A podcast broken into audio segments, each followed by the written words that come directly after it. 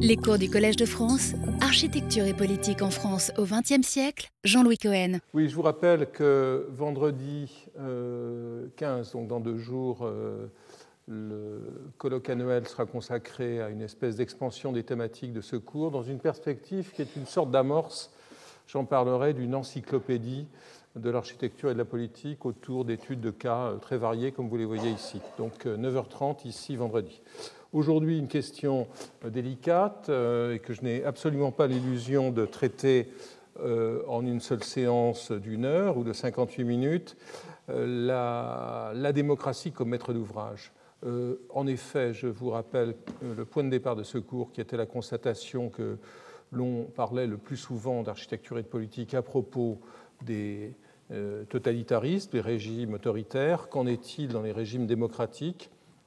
Euh, c'est ce que je vais essayer d'esquisser aujourd'hui sans prétendre à traiter la question euh, à fond. Euh, je vous, renvoie à cet étrange concours organisé à Berlin à propos de la création du Humboldt Forum dans une réplique du château des Hohenzollern dont j'ai parlé il y a quelques semaines.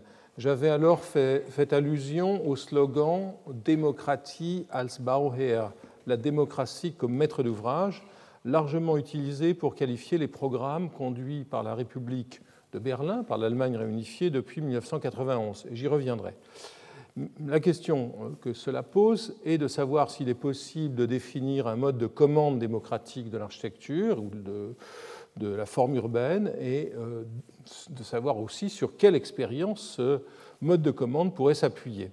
La, question a préoccupé les architectes dans le second après-guerre. Très clairement, euh, ici euh, le titre d'un livre de Walter Gropius, du fondateur du Bauhaus, recueil d'articles publiés en 68, millésime évidemment important pour ce qui est des rapports entre architecture et politique. Gropius évoque dans ce, euh, dans ce livre, et j'y reviendrai là aussi, la figure d'Apollon dans la démocratie, donc l'art dans la démocratie, proposant une vision étendue des conditions politiques dans lesquelles exercent les architectes. Quelles sont ces conditions? Ce sont celles d'un rapport étroit entre l'espace et la politique. Dans un aphorisme bien connu, euh, le sociologue et philosophe et urbanologue, pourrais-je dire, Henri Lefebvre, a affirmé que la ville était, la ville est, au présent, la projection au sol des rapports sociaux. Euh, on pourrait falsifier cette affirmation pour dire que la ville est la projection au sol des rapports politiques. Comment saisir alors les liens reliant les configurations du politique à ces différentes échelles, hein, de, l'échelle transnationale au local, et le dessin de la ville et de ses édifices, souvent indissociables, tant il est vrai que les bâtiments publics, la ville et l'édifice, ont par leur implantation et les espaces qui les entourent une empreinte dépassant celle de la trace au sol de leurs murs. Une remarque tout d'abord qui me permet de revenir en boucle, mais je le fais je le ferai à nouveau, euh, sur la question des temporalités de la politique, les continuités que j'évoquais précédemment dans le champ des formes architecturales euh, relient aussi des régimes différents ou opposés dans leur matérialité bâtie, les édifices, les villes et, les plans, les plans qui ont une réalité matérielle, pas simplement graphique, résistent aux alternances. Ainsi, pourrait-on prendre l'exemple, j'en prendrai qu'un seul, du cycle des transformations engagées à Paris sous le Second Empire, de 1855 à 1870. Euh, certains tracés, celui du boulevard de Strasbourg par exemple, avait été programmé sous la monarchie de Juillet et pendant la Deuxième République, donc c'était pré-haussmanien, sans l'aspect systématique du réseau hiérarchisé de voies nouvelles conçu par l'empereur et son préfet après la chute de l'Empire et en dépit des critiques des républicains comme Jules Ferry, qui dénonce, vous le voyez ici en 68, les contes fantastiques d'Haussmann dans une référence plaisante à l'opéra d'Offenbach, la Troisième République conserve les hauts fonctionnaires du régime antérieur, comme la Quatrième République conservera ceux de Vichy. Elle poursuit la création des voies envisagées sous l'Empire et inaugure l'opéra de Charles Garnier, la dernière percée d'ampleur, celle du boulevard nommé en hommage à Haussmann, ne sera pas achevée avant les années 20, alors que la municipalité parisienne est encore lourdement endettée par les emprunts du Second Empire. que seule la crise de 29 permettra d'apurer. On ne mesure pas combien Paris a été handicapé par l'addition des travaux haussmanniens. C'est-à-dire que même les régimes, si vous voulez, l'ombre portée des régimes disparus, c'est l'endettement, euh, en l'occurrence, euh, dans ce cas. Pour tenter de comprendre les traits, de saisir les traits du visage architectural de la démocratie, une première approche consisterait tout simplement à étudier les édifices en abritant l'exercice, notamment dans les grandes capitales. Les lieux de la démocratie peuvent y être considérés à la fois à l'échelle de la ville prise dans son ensemble, le système des lieux de la démocratie, euh, et à celle des édifices destinés aux représentants du peuple et aux assemblées représentatives, sans oublier les espaces publics formant le théâtre des assemblées, des manifestations et des fêtes politiques qui marquent euh, les grandes capitales. Euh, ce marquage des capitales par les institutions du pouvoir aboutit, dans le cas des villes existantes, à une topique pragmatique où les nouveaux édifices construits ad hoc pour l'exercice de la démocratie se conjuguent avec les lieux existants.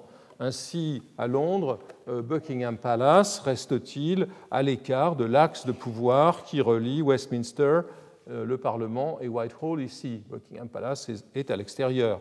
Dans le cas de Paris, le palais de l'Élysée, où réside le président de la République, est un hôtel particulier du XVIIIe siècle, ça ne vous aura pas échappé, tout comme l'hôtel Matignon où siège le Premier ministre et l'Assemblée nationale, l'ancien palais Bourbon, transformé sous la Révolution et l'Empire. Ah, donc c'est un autre exemple d'un réseau de lieux démocratiques. Dans le Berlin du Deuxième Reich, du Reich impérial, le Reichstag néo-renaissance de Paul Vallot est édifié à une bonne distance ici du palais impérial, qui se trouve là, euh, et à une distance moindre des bureaux du chancelier Bismarck à l'époque, qui occupe le palais Radziwill ou Schulenburg sur la Wilhelmstrasse. Dans le plan d'Albert Speer, le, Reichstag, le plan de 3940 de, Speer, le Reichstag aurait été détruit car il était situé à l'emplacement de la gigantesque Volkshalle, de la halle du peuple, terminant l'axe nord-sud du Nouveau Berlin. Quant à Hitler, il s'était vu doté par Speer d'une nouvelle chancellerie sur la Vossstrasse. Euh, longtemps laissé à l'abandon pendant la guerre froide, euh, euh, et simplement utilisé alors pour une séance annuelle autant que symbolique du Bundestag, le bâtiment de Wallo lui a été rendu, a été rendu au Parlement après la réunification et il se trouve aujourd'hui proche des bureaux du chancelier abrités dans l'ensemble de Schultes, dont j'ai déjà parlé, et ainsi le centre du politique de l'Allemagne est devenu beaucoup plus complexe, beaucoup plus compact. Pardon, tout se passe entre le Reichstag et les bureaux du chancelier qui se trouvent à proximité. Dans les capitales, un petit, retour en arrière, dans les capitales nouvelles édifiées euh, au XVIIIe siècle, une géométrie plus radicale est à l'œuvre. Euh, pas plus que dans le Versailles de Louis XIV, dont vous avez le plan en tête, il n'y a, euh, il y a évidemment d'assemblées dans les plans successifs pour Saint-Pétersbourg, créés à partir de 1703 sur les rives de la Neva. Et la première Douma créée deux siècles plus tard en Russie devra trouver sa place dans les locaux de la Cour en 1905. En revanche, le plan du major L'Enfant pour Washington, capitale créée, euh, ne l'oublions pas, afin de soustraire le pouvoir à la pression de la rue qui l'aurait menacé dans les deux premières capitales des États-Unis, New York et Philadelphie, le plan de l'enfant installe les lieux du politique dans des situations très précises. Le Capitole sur une colline ici, c'est le premier plan, ensuite il a été modifié, mais le Capitole sur une colline à l'est, euh, dominant l'axe qui va être l'axe du Mall et la résidence du président sur une légère éminence euh, à l'extrémité d'un système triangulaire. Nul, besoin de voir, comme certains l'ont fait dans cette triangulation, l'expression d'un dessin maçonnique. C'est un des grands délires toujours sur le plan de Washington. Comme l'a clairement démontré André Corbeau, le plan euh, se rapporte aux théories formulées par l'abbé Logier au milieu du XVIIIe siècle sur l'analogie entre la ville et la forêt. Polycentrisme et triangulation sont à l'œuvre dans les nouvelles capitales dont se dotent au milieu du XXe siècle de grandes démocraties comme le Brésil et l'Inde. À Brasilia, capitale d'un État fédéral construit sur le modèle des États-Unis, avec un district fédéral pour la capitale. Le plan de Lucio Costa et Oscar Niemeyer est centré sur la place des trois pouvoirs. S'y rencontrent le Palacio do Planalto, où siège la présidence, le, tribunal suprême fédéral, où siège le pouvoir judiciaire, et recoupant l'axe longitudinal, au milieu de ce, croquis, le Congresso national, qui rassemble la Chambre et le Sénat dans un édifice largement ouvert. Ce dernier bâtiment, dont on voyait une vue intérieure euh, en bas, euh, est euh, en théorie accessible à tous les citoyens et permet leur libre déambulation autour des salles dans une sorte de transparence concrète, concrète et pas métaphorique du processus démocratique. Longtemps d'ailleurs, je ne sais plus si c'est le cas aujourd'hui, euh, le café était servi gratuitement à tous les visiteurs. Dans le cas de l'Inde, l'État postcolonial installe après 1947 sa capitale dans un dispositif construit par Edwin Lutyens et Herbert Baker pour le Raj britannique. Le président remplace le vice-roi dans euh, le palais situé sur la colline de Resina et les ministres indiens prennent possession des deux secrétariats symétriques euh, situés sur la pente, significativement situés en contrebas. Je vous ne, vous le montre pas aujourd'hui. Euh, le bâtiment circulaire du Council Chamber est occupé par les assemblées, celles des États et celles du peuple. Pour bien, c'est une bonne expression des pouvoirs coloniaux britanniques. Le Parlement est, est sous en dessous du palais du vice-roi, contrairement au Capitole de Washington qui domine la Maison-Blanche. Euh, autre capitale indienne, Chandigarh, nouvelle capitale du Pendjab, que Nehru, euh, le Premier ministre Nehru entend réaliser, je le cite, libéré du joug du passé. La configuration du Capitole composé par le Corbusier est tout autre, étrange avec la solution compacte qui avait été privilégiée dans les premières esquisses, le plan antérieur, puisque Le Corbusier n'est pas l'auteur du premier plan de Chandigarh, c'est l'américain, sont deux américains, euh, Albert Mayer et Matthew Nowitzki. L'axe majeur relie euh, la haute cour, ce croquis est mauvais, mais il a l'intérêt d'être clair. L'axe majeur relie euh, la haute cour et l'Assemblée, en retrait de laquelle se trouve le secrétariat abritant les bureaux ministériels. Symptomatiquement, les fonctionnaires sont placés, les civil servants, les serviteurs de l'État, sont placés à l'arrière-plan d'un paysage politique que dominent les législateurs. Cette situation résulte, il est vrai, de l'abandon rapide du projet de palais du gouverneur qui aurait surplombé l'ensemble, gouverneur représentant l'État central. Euh, Posé sur une hauteur au-dessus du niveau général de la ville, il aurait reproduit à une échelle plus, modeste la configuration du palais du vice-roi de Delhi. Mais le gouverneur initial, à Chandigarh, préférera les quartiers résidentiels de la ville. L'architecture des, édifices, des assemblées élues mérite d'être considérée de plus près, euh, tant dans leur ensemble que dans la configuration des salles de séance. En effet, c'est une configuration spatiale qui est à l'origine d'un des clivages les plus durables de la politique mondiale. je reviens sur ce clivage. Lorsqu'ils se réunissent le 11 septembre 1789 dans l'église Saint-Louis de Versailles pour délibérer du droit de veto à donner au roi, je vous rappelle quelques étapes, moments importants de la Révolution française, les députés de l'Assemblée constituante se distribuent dans l'espace. Les places dites d'honneur à droite sont occupées par les conservateurs monarchistes tandis que les opposants au veto occupent les places de gauche. Cette implantation sera confirmée lorsque les députés se déplaceront vers le manège des Tuileries au mois d'octobre. Par la suite, la topique politique changera de référent avec l'apparition des radicaux de la montagne qui s'opposeront aux modérés de la plaine, mais la division entre gauche et droite demeurera et traversera toute la société, bien au-delà des murs des assemblées. Revenons à un parlement que j'ai déjà évoqué, celui situé sur la Ringstrasse de Vienne, j'avais délibérément euh, évité d'analyser ce bâtiment du Reichsrat réalisé par Théophile Hansen sur un des côtés du quadrilatère institutionnel dont, vous, vous, souvenez. Cet édifice rassemble dans un seul ensemble, voici une autre vue, euh, dans un seul ensemble les deux chambres instituées en 1860, vous les voyez sur cette maquette, celle des nobles et celle des représentants.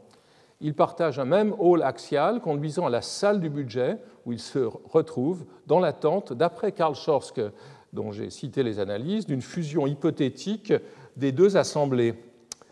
Sur, sur un terrain aplani. Regardons le bâtiment maintenant.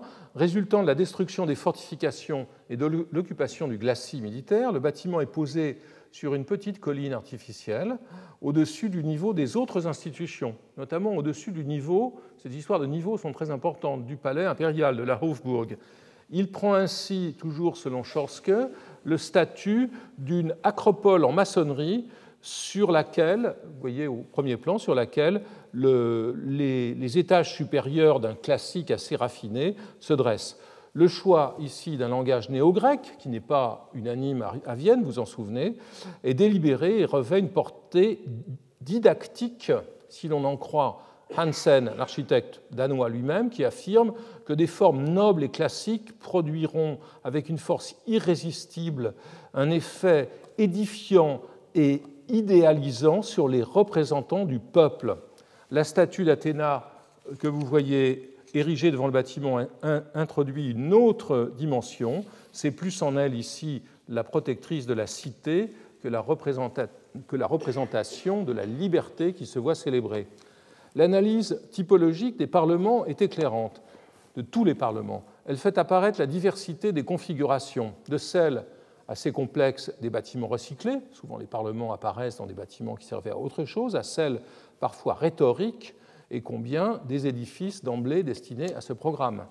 À l'occasion de la restauration du Reichsrat que je viens de vous montrer, euh, le pavillon autrichien de la Biennale de Venise euh, en 2014 abrita un ensemble de maquettes élaborées sous la direction de Christian Kuhn qui permettaient de comparer à une même échelle leur volume.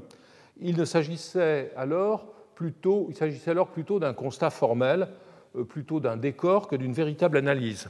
En revanche, l'anthologie publiée en 2016 euh, par Max Cohen de Lara et David Mulder van der Weert, qui sont deux néerlandais, euh, pose un regard plus rigoureux sur les assemblées des 193 États membres des Nations Unies. Je vous invite à consulter ce petit livre très amusant.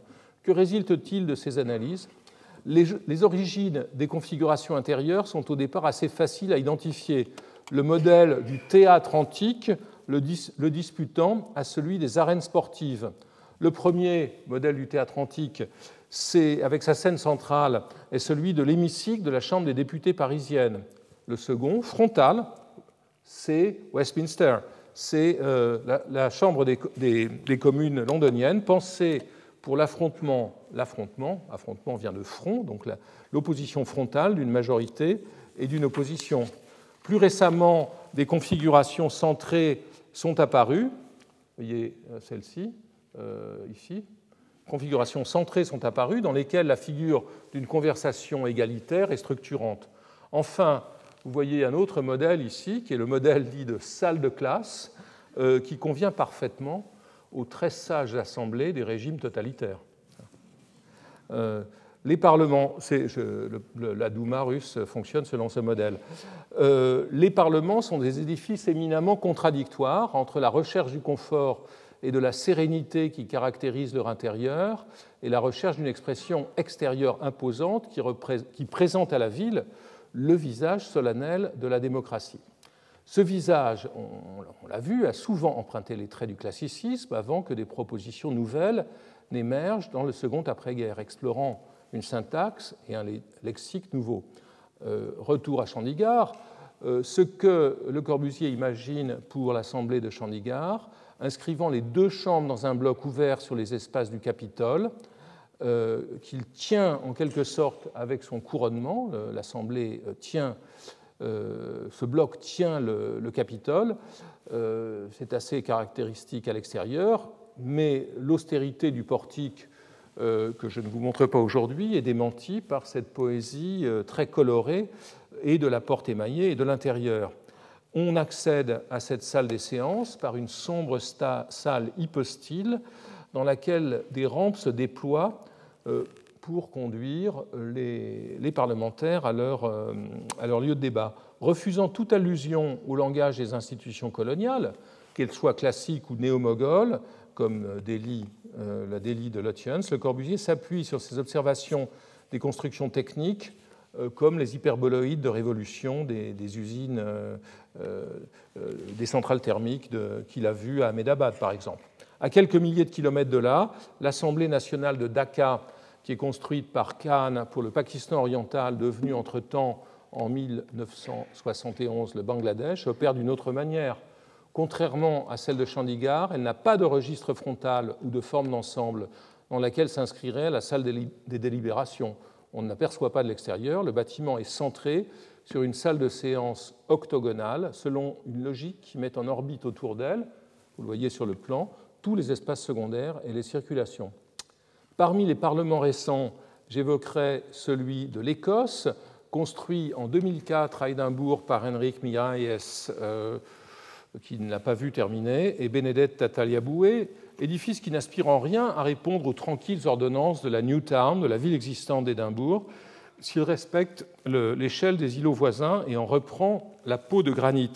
Pour Miralles, le bâtiment doit se dresser sur euh, la base de la colline qui s'appelle le siège d'Arthur et arriver dans la ville comme s'il euh, euh, surgissait du rocher.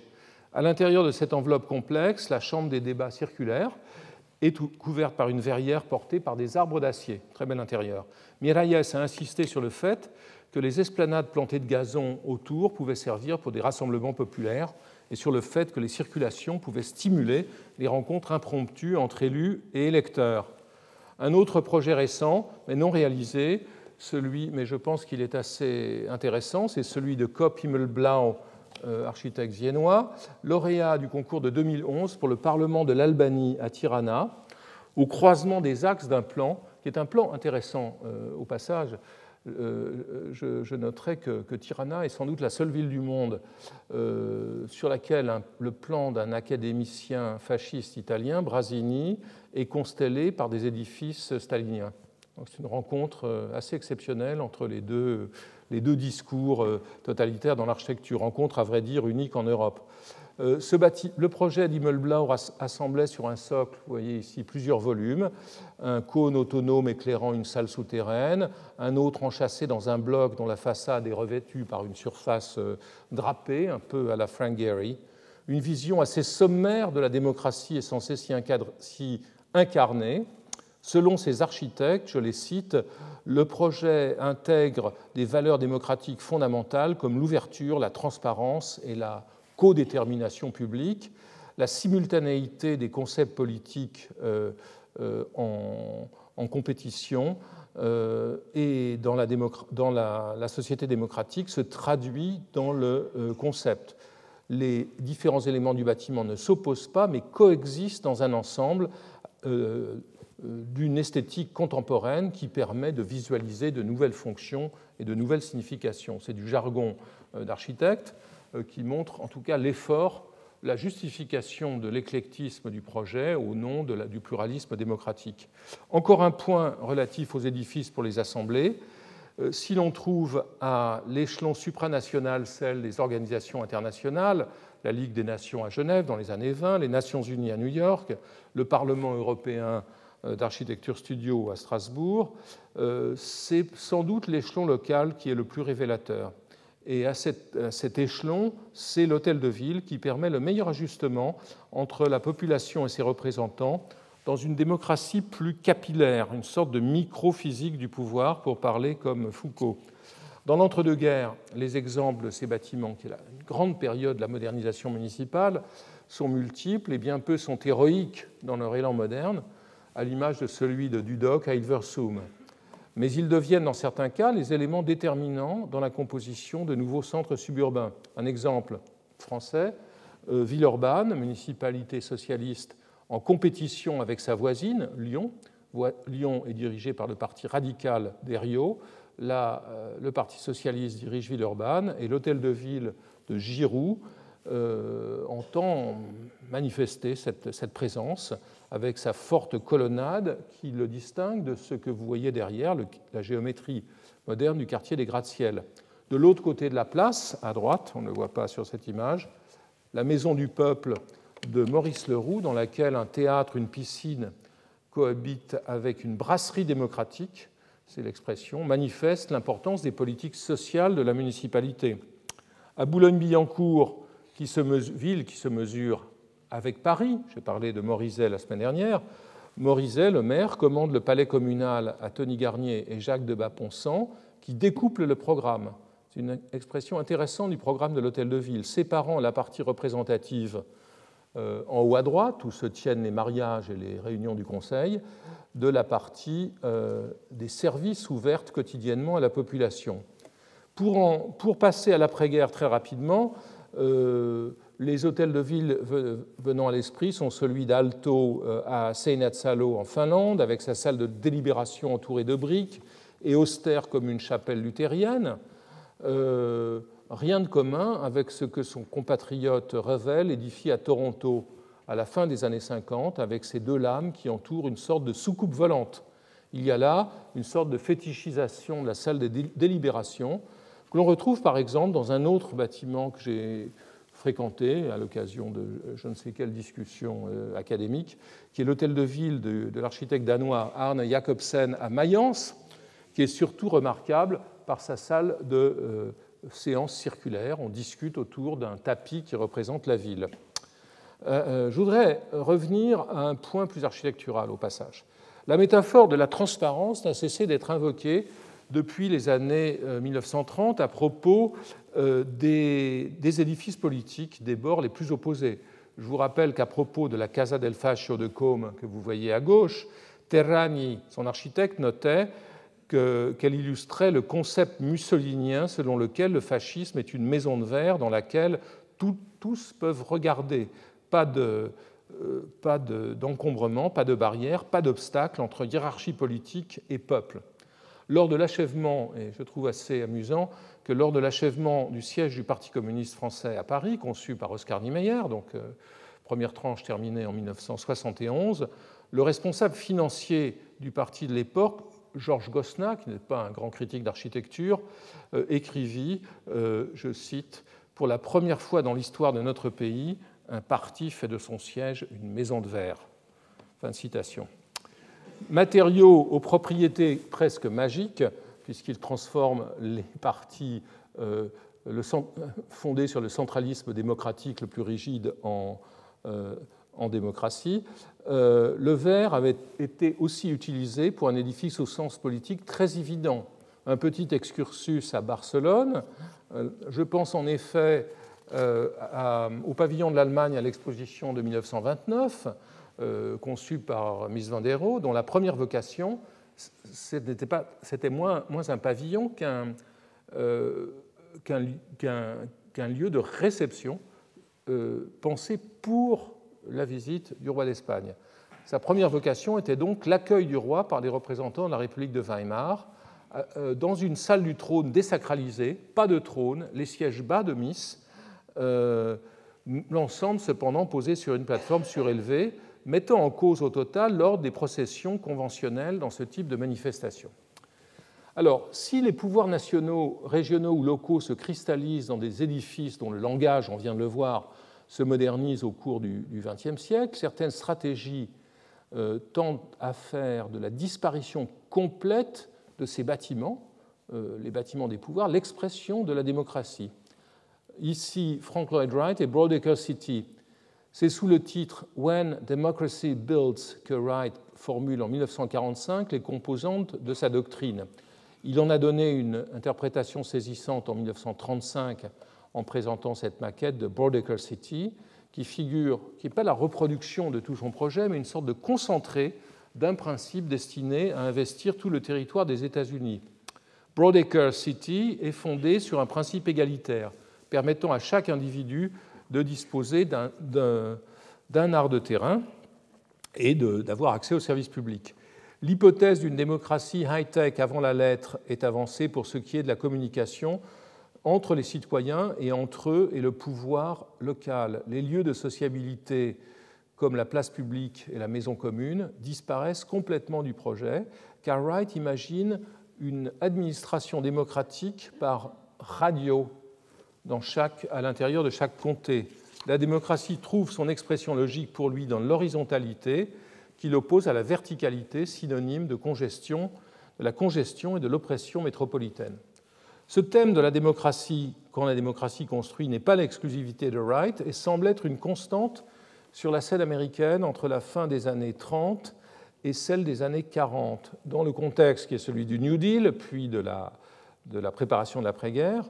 Euh, d'abord, dans le New Deal, la World's Fair de 1939 avait abordé l'enjeu de façon spectaculaire avec ce diorama de Henry Dreyfus, un designer très important, Democracy City, qu'il réalisait à l'intérieur de la sphère qui était le bâtiment central de la, foire de New York, de, l'exposition de New York de 1939. La circularité du dispositif hein, confirme la prégnance de cette forme utilisée pour beaucoup de parlements et pour les hôtels de ville de Toronto et de Mayence. Euh, toujours à New York, il est symptomatique que le processus de décision euh, soit la question du processus de décision dans la démocratie locale soit au centre de l'exposition que le MoMA consacre en 1942 au logement de guerre, à côté d'autres questions comme la préfabrication. La promesse d'un urbanisme et d'une architecture issus de processus de concertation démocratique, vous voyez le slogan, un bon logement dépend de vous ici, et un schéma qui montre comment ça peut se passer avec les institutions fédérales. Euh, les projets de, concertation informent euh, euh, beaucoup de publications préparant l'après-guerre à partir du milieu des années 40. Cette exigence reste vivace après la guerre lorsque la croissance urbaine reprend. Louis Kahn et Oskar Stonoroff, qui sont les auteurs de plusieurs ensembles d'habitations ouvrières pendant la guerre en Pennsylvanie, abordent frontalement cette question à Philadelphie en 1946 avec une exposition assez remarquable Planning Better Philadelphia, conçu avec Edmund Bacon, qui sera ensuite l'urbaniste de Philadelphie pendant des décennies. Le clou en est une maquette interactive de la ville que les habitants, voyez ce morceau de ville qui pivote avant, après, que les visiteurs peuvent voir se transformer devant eux. Euh, avec le début de la guerre froide, en 1946, le terme de démocratie euh, va devenir un enjeu politique euh, entre le monde dit libre et ses procédures euh, démocratique qui n'exclut pas toute répression, et le bloc soviétique qui invente la notion ou le slogan de démocratie populaire pour dénoncer la démocratie dite formelle du capitalisme occidental. Gropius, dont j'ai parlé, j'y reviens, est bien conscient de cette opposition lorsqu'il se réclame de la démocratie en 68 et qu'il en donne une définition étendue, que je vous traduis de l'anglais. Par démocratie, je n'entends ni la forme grecque antique de gouvernement qui était fondée sur le pouvoir d'un groupe, d'une élite urbaine euh, faite de citoyens libres mais très limités, sur une fondation solide de, travail euh, de travail d'esclaves. Je n'ai pas non plus à l'esprit euh, les formes spéciales de démocratie présentées en Europe, en Amérique ou en Russie. Je parle de cette forme de vie qui, sans identification politique, se développe lentement dans le monde entier et s'établit sur les fondations créées par l'industrialisation, le développement des communications et de l'information et euh, le large accès des masses à l'éducation et au droit de vote. La démocratie, ceci dit, ne se réduit pas à la représentation populaire, euh, pas plus que l'architecture qu'elle génère ne se réduit à la représentation de cette, de cette représentation, donc représentation au carré, que sont les édifices des assemblées. La conduite démocratique des affaires de la société se manifeste dans les programmes concrets réalisés au bénéfice de la population, ou de franges importantes d'entre elles, par les assemblées élues et leurs organes, ou par les coopératives et les associations. La politique sociale, de ce fait, devient une composante déterminante de la politique tout court. Euh, l'ensemble d'expériences le plus pertinent au milieu du XXe siècle, dans le premier tiers du XXe siècle, est celui que forment les politiques sociales du logement, au travers desquelles des programmes d'habitation et de bâtiments publics sont mis en œuvre dans une interaction féconde entre élus, euh, militants des associations et des partis politiques et architectes. Après la phase philanthropique du début du XXe siècle, dans laquelle les fondations privées étaient les plus actives, les coopératives et les organes du socialisme municipal sont les protagonistes des programmes de l'entre-deux-guerres. Euh, une première scène importante, c'est Vienne, où la municipalité social-démocrate doit gouverner, après 1918, la capitale hypertrophiée d'un État rétréci, après la liquidation de la monarchie austro-hongroise. Cette municipalité devient directement la, maîtresse d'ouvrage d'un programme sans précédent de logements sociaux qui oppose au palais locatif euh, construit sur la Ringstrasse et autour une ceinture de Höfe, de grands ensembles d'habitations qui monumentalisant la présence ouvrière et populaire. J'aime beaucoup l'illustration qui nous montre un de ces ensembles comme étant euh, une composante de la Ringstrasse du prolétariat. À Francfort-sur-le-Main ou à Berlin, les municipalités réformistes suivent un modèle différent, opérant non pas au sein de la ville existante, mais sur sa périphérie, afin de créer de nouvelles, euh, de nouvelles communautés autonomes. Dans la capitale, par exemple, Taut réalise des Siedlungen qu'il s'efforce de rendre à chaque fois originales dans leur morphologie et dans leur schéma de couleur, tandis qu'à Francfort, l'équipe de Ernst May euh, s'attache à tous les échelons de la production d'habitation, de la forme urbaine au mobilier, en passant par les technologies de la construction et la production euh, industrielle de, de l'équipement domestique. À côté de ces entreprises rationnelles et englobantes, euh, des programmes plus partiels sont construits dans une grande partie de l'Europe où les coopératives le disputent parfois aux municipalités. Euh, c'est pour une coopérative que Hannes Meyer, le deuxième directeur du Bauhaus, construit le Freidorf à côté de Bâle.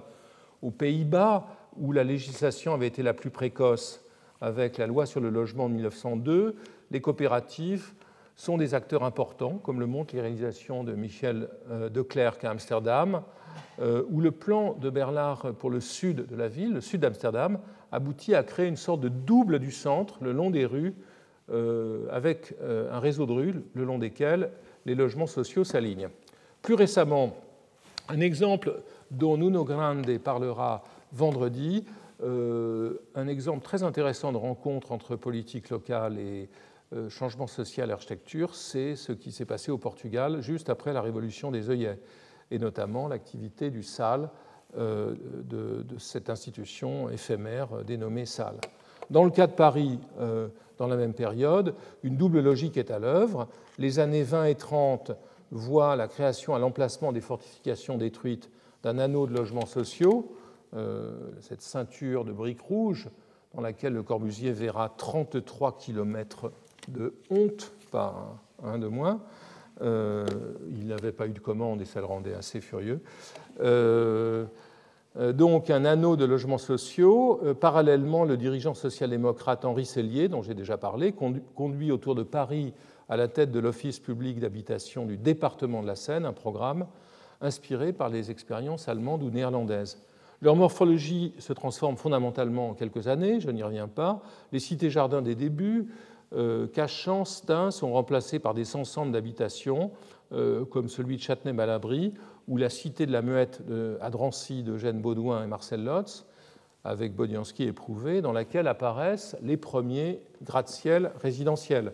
Donc ici, si vous voulez, le monument euh, de la politique réformiste, ce n'est pas l'hôtel de ville, ni évidemment l'église, c'est l'habitation. Cet ensemble euh, innovant par sa forme et l'usage qu'il fait de la préfabrication et du montage à sec, est l'occasion d'un conflit dont les conséquences seront tragiques et qui illustre les contradictions du système démocratique. Hein, le cas de Drancy, qui me tient beaucoup à cœur, est important. Euh, hostile à ce projet qui lui est imposé par le département, en plein champ, la municipalité locale refuse d'approvisionner la cité en eau et en ralentit la réalisation. Elle est en définitive occupée par des gendarmes. Et donc, au début de l'occupation allemande, leur présence, la disponibilité d'un grand bâtiment U encore inachevé permet de créer un camp de concentration. C'est celui par lequel passeront 60 000 juifs sur le chemin des camps de la mort. Ainsi, le projet généreux euh, de loger les ouvriers dans un ensemble moderne, dans une sorte d'hétérotopie heureuse en bordure de la ville, se transforme-t-il en un épisode euh, criminel? Dans d'autres cas, euh, euh, Drancy, c'est donc un projet moderne qui aboutit à une sorte de catastrophe. Dans d'autres cas, la démocratie locale joue contre les projets modernes qui se réclamaient de valeurs irréfutables, l'hygiène, l'ensoleillement, la qualité des services collectifs. Et j'évoque très rapidement quelques expériences bien connues liées à la reconstruction d'après 1945. Le premier, c'est le cas de la reconstruction de Saint-Dié dans les Vosges, Le Corbusier se voit commander un plan par un admirateur local, l'industriel euh, Jean-Jacques Duval, euh, alors que le ministre de la Reconstruction a déjà confié la commande à un jeune architecte de Nancy, Jacques André. Grand conflit. L'hypothèse radicale de Le Corbusier, qui négligeait les traces de la ville, euh, de la ville historique, vous ne voyez plus rien, il écrit au ministre de la reconstruction La ville est détruite de manière extrêmement favorable, ce qui est quand même assez offensant pour les sinistrés qui tentaient de s'y réimplanter. Euh, il crée un dispositif totalement nouveau, alignant des unités d'habitation autour d'un centre civique rassemblant une tour de bureau euh, euh, et un musée à croissance illimitée.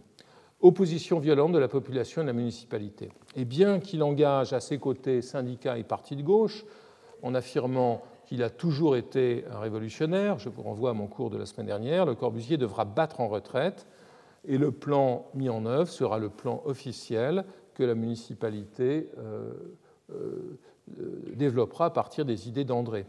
Et vous voyez ce plan avec la reconstitution d'un système de rues et d'îlots.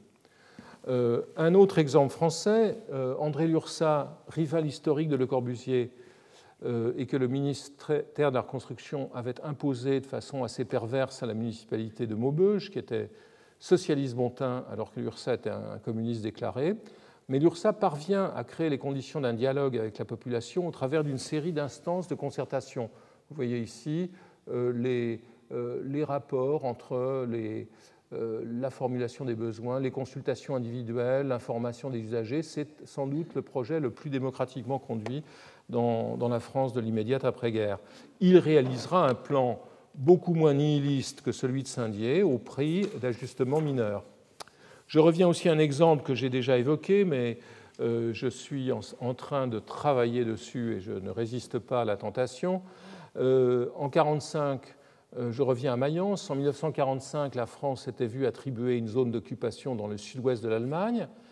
C'est une autre contradiction intéressante, dans laquelle elle s'efforçait de mener une politique culturelle de dénazification très radicale, à la différence de ce que faisaient ou ne faisaient pas les Anglais et les Américains, et aussi une politique architecturale encourageant les démarches modernes.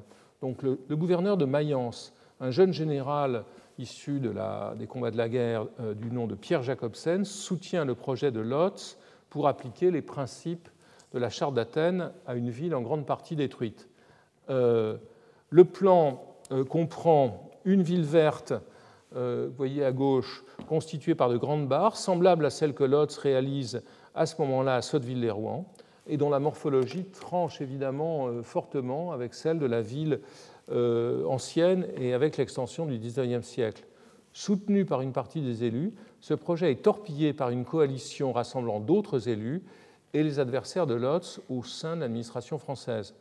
Contradiction ici entre le dessin politique des occupants, donc la France voulait reconstituer le tissu démocratique local, ce qui fonctionnera, et le dessin architectural d'une partie des occupants.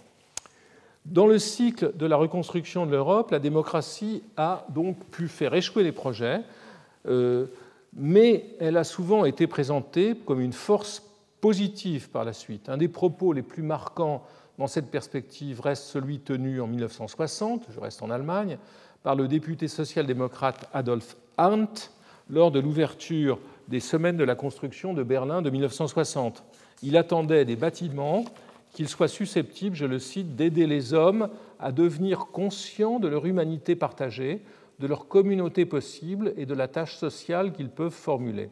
Trois ans plus tard, devenu sénateur à la science et à la culture, vous le voyez ici, il euh, déclare lors de l'inauguration de la Philharmonie de Scharoun, magnifique bâtiment de Hans Scharoun à Berlin, ici la démocratie a œuvré comme euh, maîtresse d'ouvrage, comme maître d'ouvrage. Ce slogan a présidé à de nombreuses discussions engageant les élus de l'Allemagne fédérale, puis de l'Allemagne réunifiée, avec des effets architecturaux marqués et marquants, positifs et négatifs pour ce qui est de la définition et de la réalisation des projets. Dans un sens positif ou plutôt affirmatif, donc une démocratie efficace, je pense à la décision déjà évoquée par laquelle le Bundestag a fermement subordonné l'aide financière du gouvernement fédéral, du Bund, à la reconstitution du château de Berlin euh, et notamment à la reconstruction de sa coupole, injonction que tous les participants au concours de 2008 ont dû respecter au risque d'être éliminés. Dans un sens négatif, c'est un projet qui marche la volonté du Parlement est, euh, vous le voyez ici, réalisés. Un autre projet berlinois vient à l'esprit, celui de l'aéroport de Schönefeld, destiné à transformer l'ancienne et fort modeste plateforme de l'Allemagne de l'Est en hub d'importance mondiale. La superposition de trois niveaux de décision liés à des représentations élues, la ville de Berlin, le Land de Brandenburg et la République fédérale, a abouti au report répété de l'achèvement d'un projet dont les responsables ne cessent de valser. Il a à peu près dix ans de retard. La démocratie n'est donc pas nécessairement en tant que telle un facteur d'efficacité, même en Allemagne. Euh, plus, pas plus que sur la substance des, plus que sur la substance des projets, pardon, le cas du château de Berlin est exceptionnel, elle joue sur le recrutement des experts à qui sont confiés euh, et l'étude des bâtiments et leurs chantiers.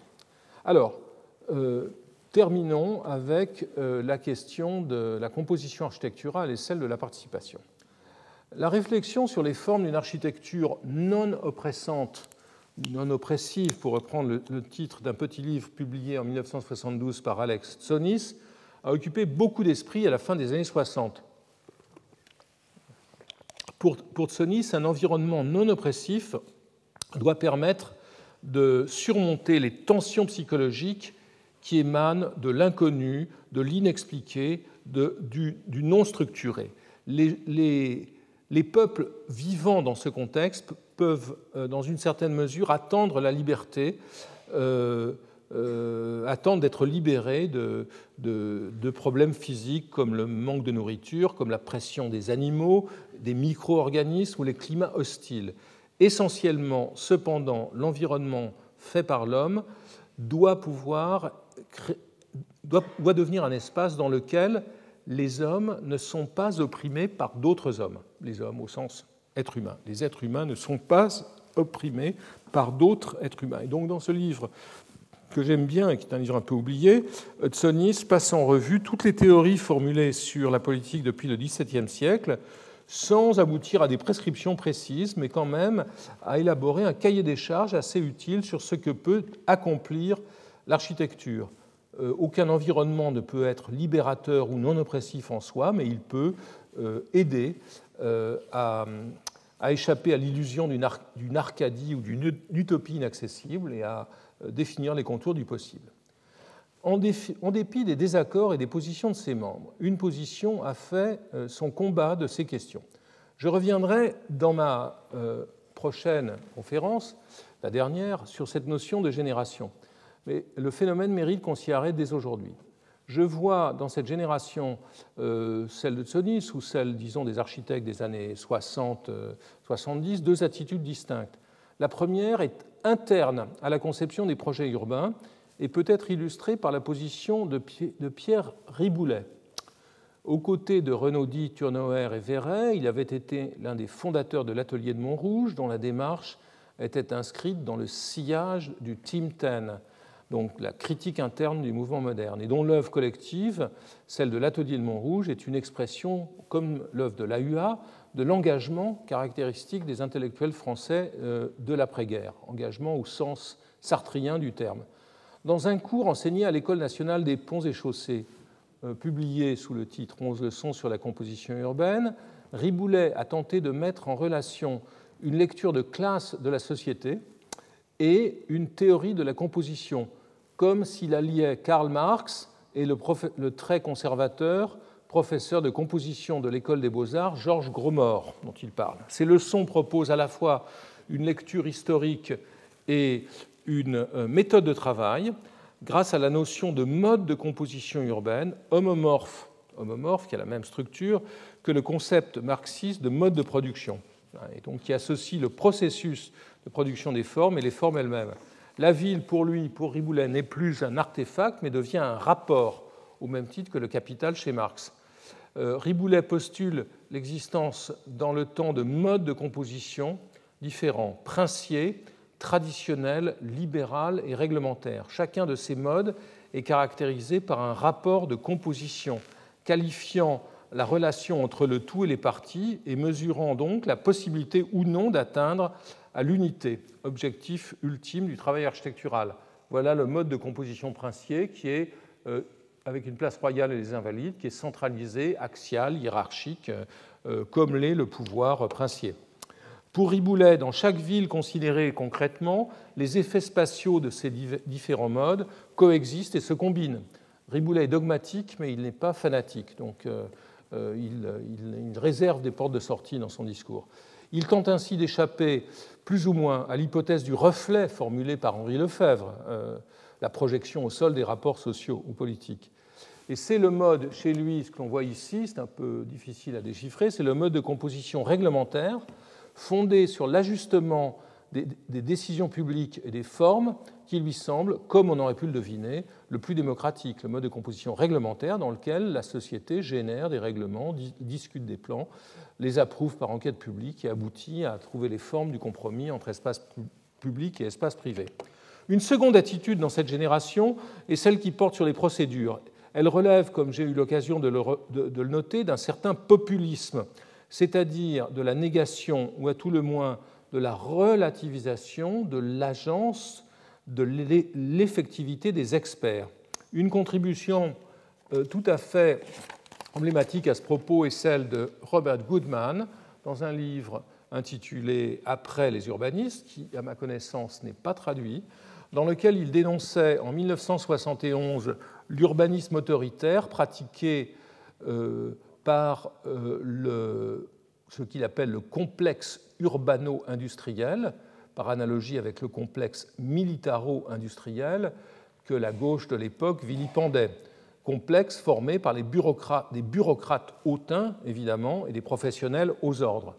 Donc, contre l'architecture de la répression, Goodman invitait les partisans de la libération à tirer les enseignements des cultures primitives, là où la population était pour lui capable de créer des relations personnelles plus étroites à son environnement. Ceci se rattache à des travaux ou à des publications comme celle de Bernard Rudowski sur l'architecture sans architecte. Hein, l'idée que la spontanéité de la population est plus intéressante, plus stimulante et plus productive que le professionnalisme des professionnels. Livre euh, assez intéressant. Donc au travers des expériences rudimentaires, écrit Goodman, comme les bidonvilles, où l'expertise doit être partagée entre les professionnels et le peuple, voire prise en main complètement par la population. Celle-ci sent qu'elle peut commencer à agir sur ses besoins sans attendre que le gouvernement et ses experts prennent soin d'elle. C'est la version architecturale de la démocratie de base. Ce n'est pas un hasard si la traduction italienne de ce livre, au programme très clair, a été publié dans une collection créée par Giancarlo De Carlo, architecte milanais, qui était de culture anarchiste, mais qui s'est bien gardé, quant à lui, de fonder ses projets sur les bidonvilles lorsqu'il a pratiqué la participation. Ainsi, le village au Matteoni de Terni au début des années 70. Participation, discussion des plans, mais certainement pas euh, transposition des formes du bidonville. Tant le principe urbain que les matériaux utilisés s'inscrivent dans la problématique, y compris problématique esthétique de sa génération de modernes, de modernes critiques. Euh, les théories, euh, d'autres théories qui tentent de, résoudre ces questions au même moment, c'est celle du néerlandais John Habraken, qui, à mon sens, ont ouvert une perspective originale et, je pense, malgré les apparences toujours actuelles. Dans son livre de 1961 de Drachers and Manson, Les supports et les hommes, il distingue la structure porteuse des édifices, en l'occurrence celle des habitations, la structure produite industriellement, donc les murs porteurs, les noyaux euh, à l'intérieur des bâtiments, euh, les, pardon, les murs, voilà, les murs porteurs qui sont ici, donc ça c'est les supports. Il distingue ça des éléments détachables à l'intérieur, euh, qui peuvent être réalisés par les occupants eux-mêmes, achetés dans, des magasins, IKEA n'existait pas encore, et variés dans le temps. Une sorte de négociation s'installe ainsi entre le bloc formé par les maîtres d'ouvrage, euh, qui fabriquent les supports, et les utilisateurs, ce qui permet un ajustement dans le temps et des habitations. la situation, de ce point de vue, devient plus complexe dans le cas d'un architecte engagé à l'époque déjà dans des démarches participatives, comme le belge Léon Kroll, qui préconise ce qu'il appelle une anarchitecture réalisée au travers du contact avec les futurs usagers. Il s'agit pour Kroll de pratiquer une architecture de la complexité dans laquelle les destinataires sont invités à la table à dessin, tant pour former ce que vous voyez ici, des ensembles d'inspiration villageoise qui s'opposent au lotissement et son découpage implacable en petites parcelles séparées les unes des autres, euh, que pour définir les détails néo-vernaculaires. Une certaine esthétique de la participation apparaît ici, en tout point opposée à celle élaborée par Descartes ou Aterny. Euh, et Kroll a continué jusqu'à ce jour à développer ses projets. Une autre forme, et j'ai bientôt terminé, euh, assez originale de participation a été celle suggérée par Jona Friedman. Euh, Friedman, qui est un utopiste dont on peut penser qu'il ne s'intéresse pas beaucoup aux habitants, euh, qui semble proposer des structures flottantes, des villes spatiales se promenant au-dessus du niveau de, Paris ou de New York. Mais en fait, ces grandes structures tridimensionnelles de la ville spatiale imaginée en de multiples variantes au cours des années 60 était, avait l'objectif de créer une cité conçue par ses habitants. Donc la structure produite, un peu le système de, de Habraken, une structure produite professionnellement et ensuite des habitants laissés, laissés libres. Et il imagina, euh, pour conduire le processus de, de, conception de ces éléments intégrés dans ces structures, une méthode mathématique permettant aux usagers de définir la structure de leur habitation à partir d'algorithmes très simples qu'il dénomma le flat writer, euh, étonnant euh, accouplement de flat et typewriter. Étonnante rencontre entre la fascination, pour moi, euh, j'ai toujours été fasciné par ce projet, la fascination de l'époque des années 60 pour les design methods, sur les débuts de, l'introduction de l'informatique dans l'architecture, fondés sur des algorithmes et la pulsion démocratique et la participation. Euh, un autre, une autre démarche euh, méritant d'être évoquée ici, mais très rapidement, est celle de Cedric Price, architecte anglais, et par exemple son projet des Potteries Think Belt, qui vise à réaménager sous la forme d'une ceinture d'enseignement et de formation, ceinture de la pensée, la région industrielle des Potteries, qui était une des grandes régions de production de céramique euh, dans l'Angleterre du XIXe siècle. Plutôt qu'une reconversion rigide de ces espaces industriels du Staffordshire, il envisage de conserver sur un territoire de 250 km l'ouverture et la mobilité et de faire de ce territoire un polygone pour le déploiement d'équipements mobiles au service de l'éducation et de la culture qui seraient actionnés par les utilisateurs eux-mêmes. C'est pour ça que j'en parle. Les utilisateurs pourraient programmer le déplacement constant de ces équipements. Pour conclure, je voudrais confronter les deux espaces que je viens de parcourir, celui de la représentation élue et celui de l'expression directe des destinataires, dont les partisans sont évidemment animés par les meilleures des intentions démocratiques. Dans les opérations engagées par les représentants du peuple, les architectes sont en quelque sorte leurs délégués ils donnent une forme bâtie à leur programme au travers de diverses médiations. En revanche, dans les opérations engagées dans un cadre participatif, les architectes sont plutôt les agents des habitants, dans un contact direct avec chacun d'entre eux et en confrontation parfois avec les, décideurs. D'autres enjeux font ici surface, inscrits dans la dimension temporelle. Et je voudrais insister sur ce point qui me semble être le, noyau de, de l'opposition entre ces deux positions la démocratie, les, macro-décisions, la participation. Il y a une contradiction euh, absolument évidente entre la temporalité des projets et celle des mandats politiques rythmés par les élections. Euh, j'en ai donné quelques exemples. Il est fréquent que les maires coupent les rubans de bâtiments euh, lancés par leurs prédécesseurs, par exemple. Dès lors que la vie des édifices dépasse de loin la longueur de celle de leurs occupants initiaux, première génération d'utilisateurs, une autre contradiction se fait jour entre les attentes des premiers habitants, donc ce sont ceux-là qui sont les protagonistes des procédures participatives, et les usagers des bâtiments à long terme, que seuls des dispositifs alliant une certaine neutralité et une certaine ouverture peuvent rendre possible.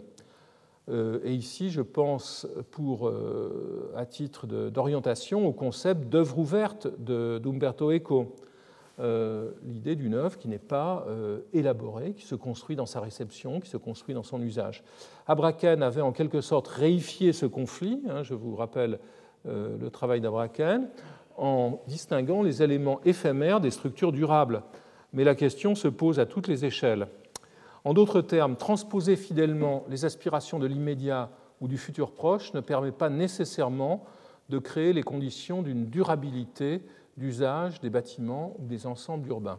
Si, selon l'aphorisme du journaliste Émile de Girardin, aphorisme bien connu, gouverner, c'est prévoir, penser l'avenir est une responsabilité commune au pouvoir et aux architectes qui en sont les délégués, mais qu'il est passablement difficile de partager avec tous les citoyens.